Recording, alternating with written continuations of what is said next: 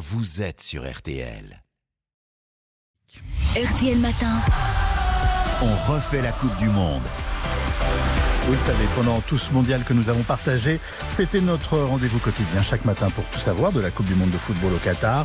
On refait la Coupe du Monde, le journal matinal avec tous nos spécialistes, nos envoyés spéciaux et on se retrouve aujourd'hui pour la toute dernière édition. Avec nous ce matin, Hortense Crépin, Florian Gazan, Alain Bogossian, champion du monde 98 et consultant, équipe de France d'RTL, Mohamed Bouafsi qui nous livrait son édito chaque matin pendant ce mondial et depuis euh, Doha, Philippe Sansfourche, l'un des envoyés spéciaux d'RTL. Bonjour à tous les cinq. Bonjour. Bonjour, bonjour, bonjour. Et donc des montagnes russes hier au Qatar, Hortense. Hein. Hugo Loris pour la France, Hugo Loris pour l'histoire.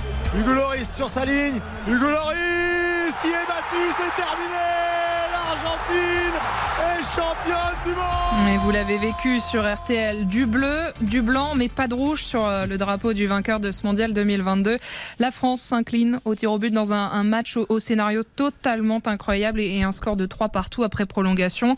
Un final comme seule euh, une vraie Coupe du Monde peut en offrir. Des bleus, la tête haute, mais sans couronne dessus ce matin. C'est un peu ce sentiment en- ambivalent ce matin, Philippe? Oui, c'est ça. On a été euh, traversé par euh, absolument toutes les émotions. Euh, la stupeur, d'abord, un, un peu de vexation même hein, après 80 minutes dans cette immense euh, tribune de presse du stade de Lousaille où les commentateurs argentins, euh, je peux vous le dire, nous toisaient de haut. Et puis le réveil, l'orgasme footballistique hein, sur ce ciseau à 124 km/h de Kylian Mbappé, le but sur la frappe la plus rapide de la compétition. Encore un record inutile, hein, vous allez me dire, à 23 ans, pour encore quelques heures, Kylian Mbappé est déjà avec quatre buts en 2018 et 2022 le meilleur buteur de l'histoire en finale de Coupe du Monde. Tout ça pour ça, bah ouais, c'est le bilan ce matin, hein, une douleur euh, profonde. Et en même temps, la fierté immense d'avoir vécu et d'avoir fait partager un, moment de sport absolument inoubliable. Alain Bogossian, euh, vous, vous l'avez remporté le mondial en 98 comme joueur, mais vous étiez dans le staff des Bleus au moment de l'élimination en 2010. Comment on l'explique cette défaite et finalement comment réagir?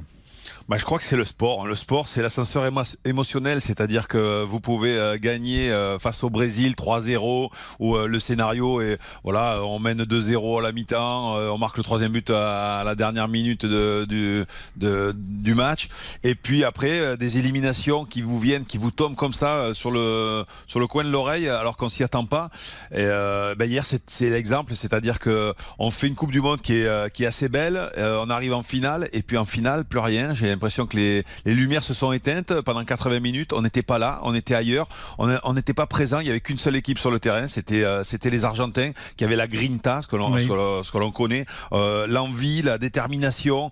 Alors après euh, après 80 minutes, on a senti que, enfin même en début de deuxième période, on a senti les Argentins baisser de rire. On s'est dit pourquoi pas, pourquoi pas? Tant que le troisième but n'est pas marqué euh, au football, on peut y croire. Et en l'occurrence, quand on a marqué ce troisième but, c'est-à-dire euh, le premier but pour l'équipe de France, mais le le troisième but dans le match, ça a tout relancé. Ça, la machine a fait euh, machine inverse. Et là, on y a cru. Et en fait, ce sont les, les Argentins qui ont qui ont paniqué entre guillemets. Et puis l'exploit d'Mbappé, encore une fois, euh, ce, ce joueur exceptionnel, on on n'arrête pas de le dire, mais qui relance l'équipe de France. On y a tous cru jusqu'au bout. Et après, euh, bien sûr, les pénalties, c'est c'est un peu euh, pile ou face. Et malheureusement, euh, cette fois, ça c'est mal tombé. C'est quoi la suite à donner à notre équipe?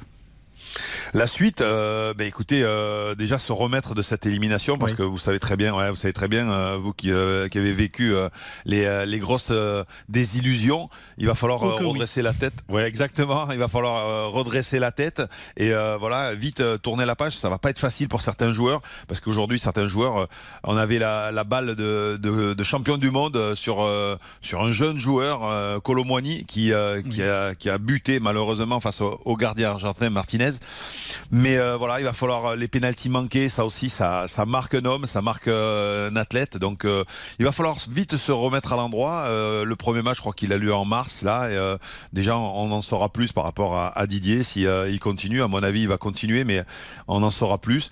Et puis voilà, il va falloir avoir une mission pour le championnat d'Europe, puisqu'on a, on a les joueurs pour. On l'a vu, les, jeunes sont rentrés et ont, ont montré qu'ils avaient l'étoffe de pouvoir prendre le relais. Alors, Mohamed Bouafsi, vous étiez dans le stade hier, là vous êtes sur le trajet du retour, hein. vous arrivez à Paris. Quand, quand on voit d'où partait l'équipe, avec les forfaits, les maladies, les divers...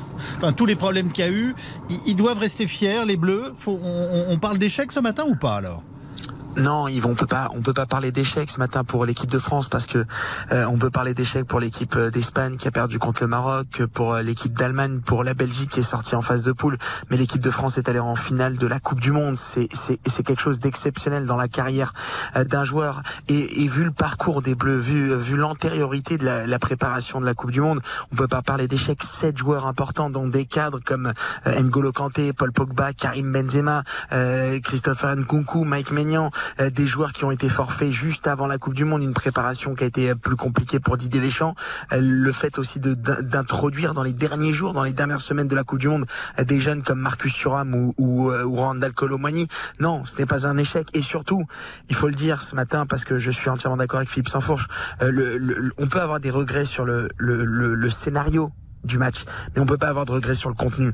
Euh, la France a été euh, a été battue sur le terrain par par l'équipe d'Argentine pendant 80 minutes. J'étais au stade et, et, et, même même après, même si le scénario devient fou parce que on a la chance d'avoir assisté hier à la plus belle finale de l'histoire de la Coupe du Monde. J'ai vécu ma plus belle émotion dans un stade de football hier. C'est vrai. Et, et, après en prolongation, l'équipe de France pouvait battre l'équipe d'Argentine avec cette, ce ballon incroyable de Randall Colomwani. Mais l'équipe d'Argentine était dangereuse sur chaque ballon. Donc on peut pas avoir de regrets sur le contenu, hmm. mais plutôt des regrets sur le scénario. Et l'équipe de France partait de loin, et l'équipe de France a réalisé quelque chose d'exceptionnel, et on peut être fier de ses Bleus. Alors, on, vient de nous dire que c'est un point de départ. Voilà, c'est ça. Alors là, en tout cas, on peut être fier des Bleus. La France est quand même battue, mais l'Argentine, elle est au, au sommet, s'offre une troisième étoile et un tout premier sacre mondial pour euh, Lionel Messi. On va en parler avec Florian. Ah ouais? Et les pourquoi du foot les pourquoi du foot, c'était chaque matin avec votre euh, Ah ouais, Florian. Et pour la dernière, j'espère que vous allez nous faire sourire un petit peu. on a plus le moral dans les chaussettes.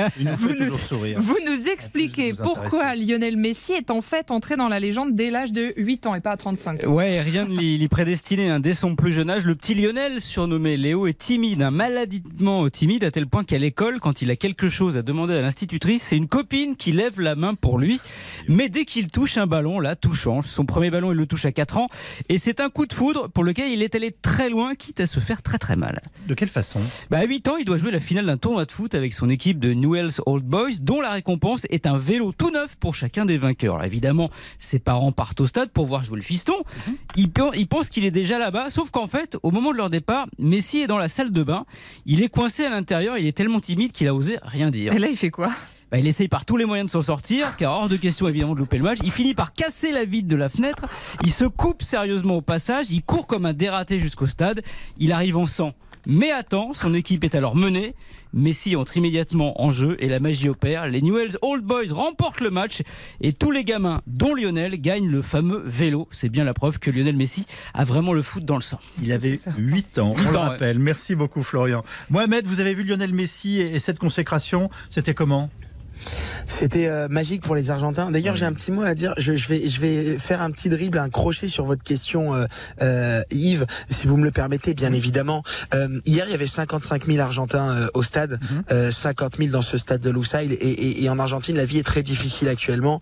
Et on a vu hier que c'était un vrai pays de football. Alors, bien évidemment que j'ai aucun message derrière cela, mais nous, les 6 000 petits bleus qui étaient dans le stade face aux 55 000 Argentins, c'était très difficile. Je sais que la vie est difficile, mais pour ces Argentins, je parlais avec un, avec un Argentin à la fin du match qui m'a dit qu'il économisait depuis 4 ans pour assister à cette finale, à cette, à cette Coupe du Monde, pardon. Et c'est vrai que ça m'a touché parce que j'ai repensé aux Péruviens il y a, il y a, il y a 4 ans, en 2018, et aussi la vie difficile au Pérou et, et, jouer. Et je pense ce matin à Chouameni parce que tirer un penalty devant un mur bleu et blanc euh, comme ça après la Coupe du Monde qu'il a réalisé après la, la jeunesse de ce talent bah, c'est vrai que ça m'a fait penser à lui et j'ai une grande pensée pour Chouameni et pour Kingsley Coman. Et, et, tirer ce penalty face à ce mur bleu ça renforce encore le talent de Kylian Mbappé qui aura mis trois ou quatre penalties dans cette euh, dans cette compétition et surtout dans ce match. Mais pour répondre à votre question euh, Yves c'était magique. Voilà il l'a mérité. Le storytelling était parfait. Le destin était parfait pour Lionel Messi. Même si je n'aime pas la phrase au vu de sa carrière, il, mérite de, de gagner cette compétition parce que la Coupe du Monde, euh, c'est pas une fête de fin d'année avec des collégiens et, et des délégués de classe qui euh, se remettent des moelleux au chocolat. Une Coupe du Monde, ça se gagne, ça se mérite. Cruyff ne l'a pas gagné, Michel Platini ne l'a pas gagné, Eusebio ne l'a pas gagné, Pushkas ne l'a pas gagné. Lionel Messi sans doute l'a mérité sur cette compétition, il l'a mérité plus que d'autres, il l'a mérité plus que certains très grands joueurs, mais l'Argentine hier a fait preuve d'une détermination, j'ai entendu le mot grinta tout à l'heure, d'une grinta absolue, d'un courage, euh, dingue. Je pense à Rodrigo De Paul que personne ne connaît dans le grand public. Je veux dire en France, qui a, qui a, qui a réalisé un, match de roublard, de Wislar. Ils ont réussi parfois à nous faire sortir du match. Ils ont réussi à, à gagner un peu euh, euh, le match par par la ce qu'on avait dit d'ailleurs dans, dans, votre matinale, Yves, avec Amandine sur le mental, euh, les invectives, parfois des comportements où on gagne du temps, le gardien qui essaye de de re rejeter le ballon et qui prend un carton jaune juste avant le tir de Chouameni à 4-5 mètres de Chouameni. Voilà, bravo à l'Argentine, un vrai pays de football qui, certes, au vu de la joie de ses supporters, méritait peut-être plus que nous, mais on peut être fier de ce parcours et Léo Messi devient définitivement le meilleur joueur, il n'y a plus de doute, je pense, il n'y a plus de doute pour tout le monde, le meilleur joueur de l'histoire du football. On marque une petite. Ah, Florian Ouais, juste signaler comme que Messi a marqué en huitième, en quart, en demi et en finale. C'est mérité comme d'être le meilleur joueur de la compétition. On marque une petite pause et on continue de refaire la Coupe du Monde, le journal matinal dans un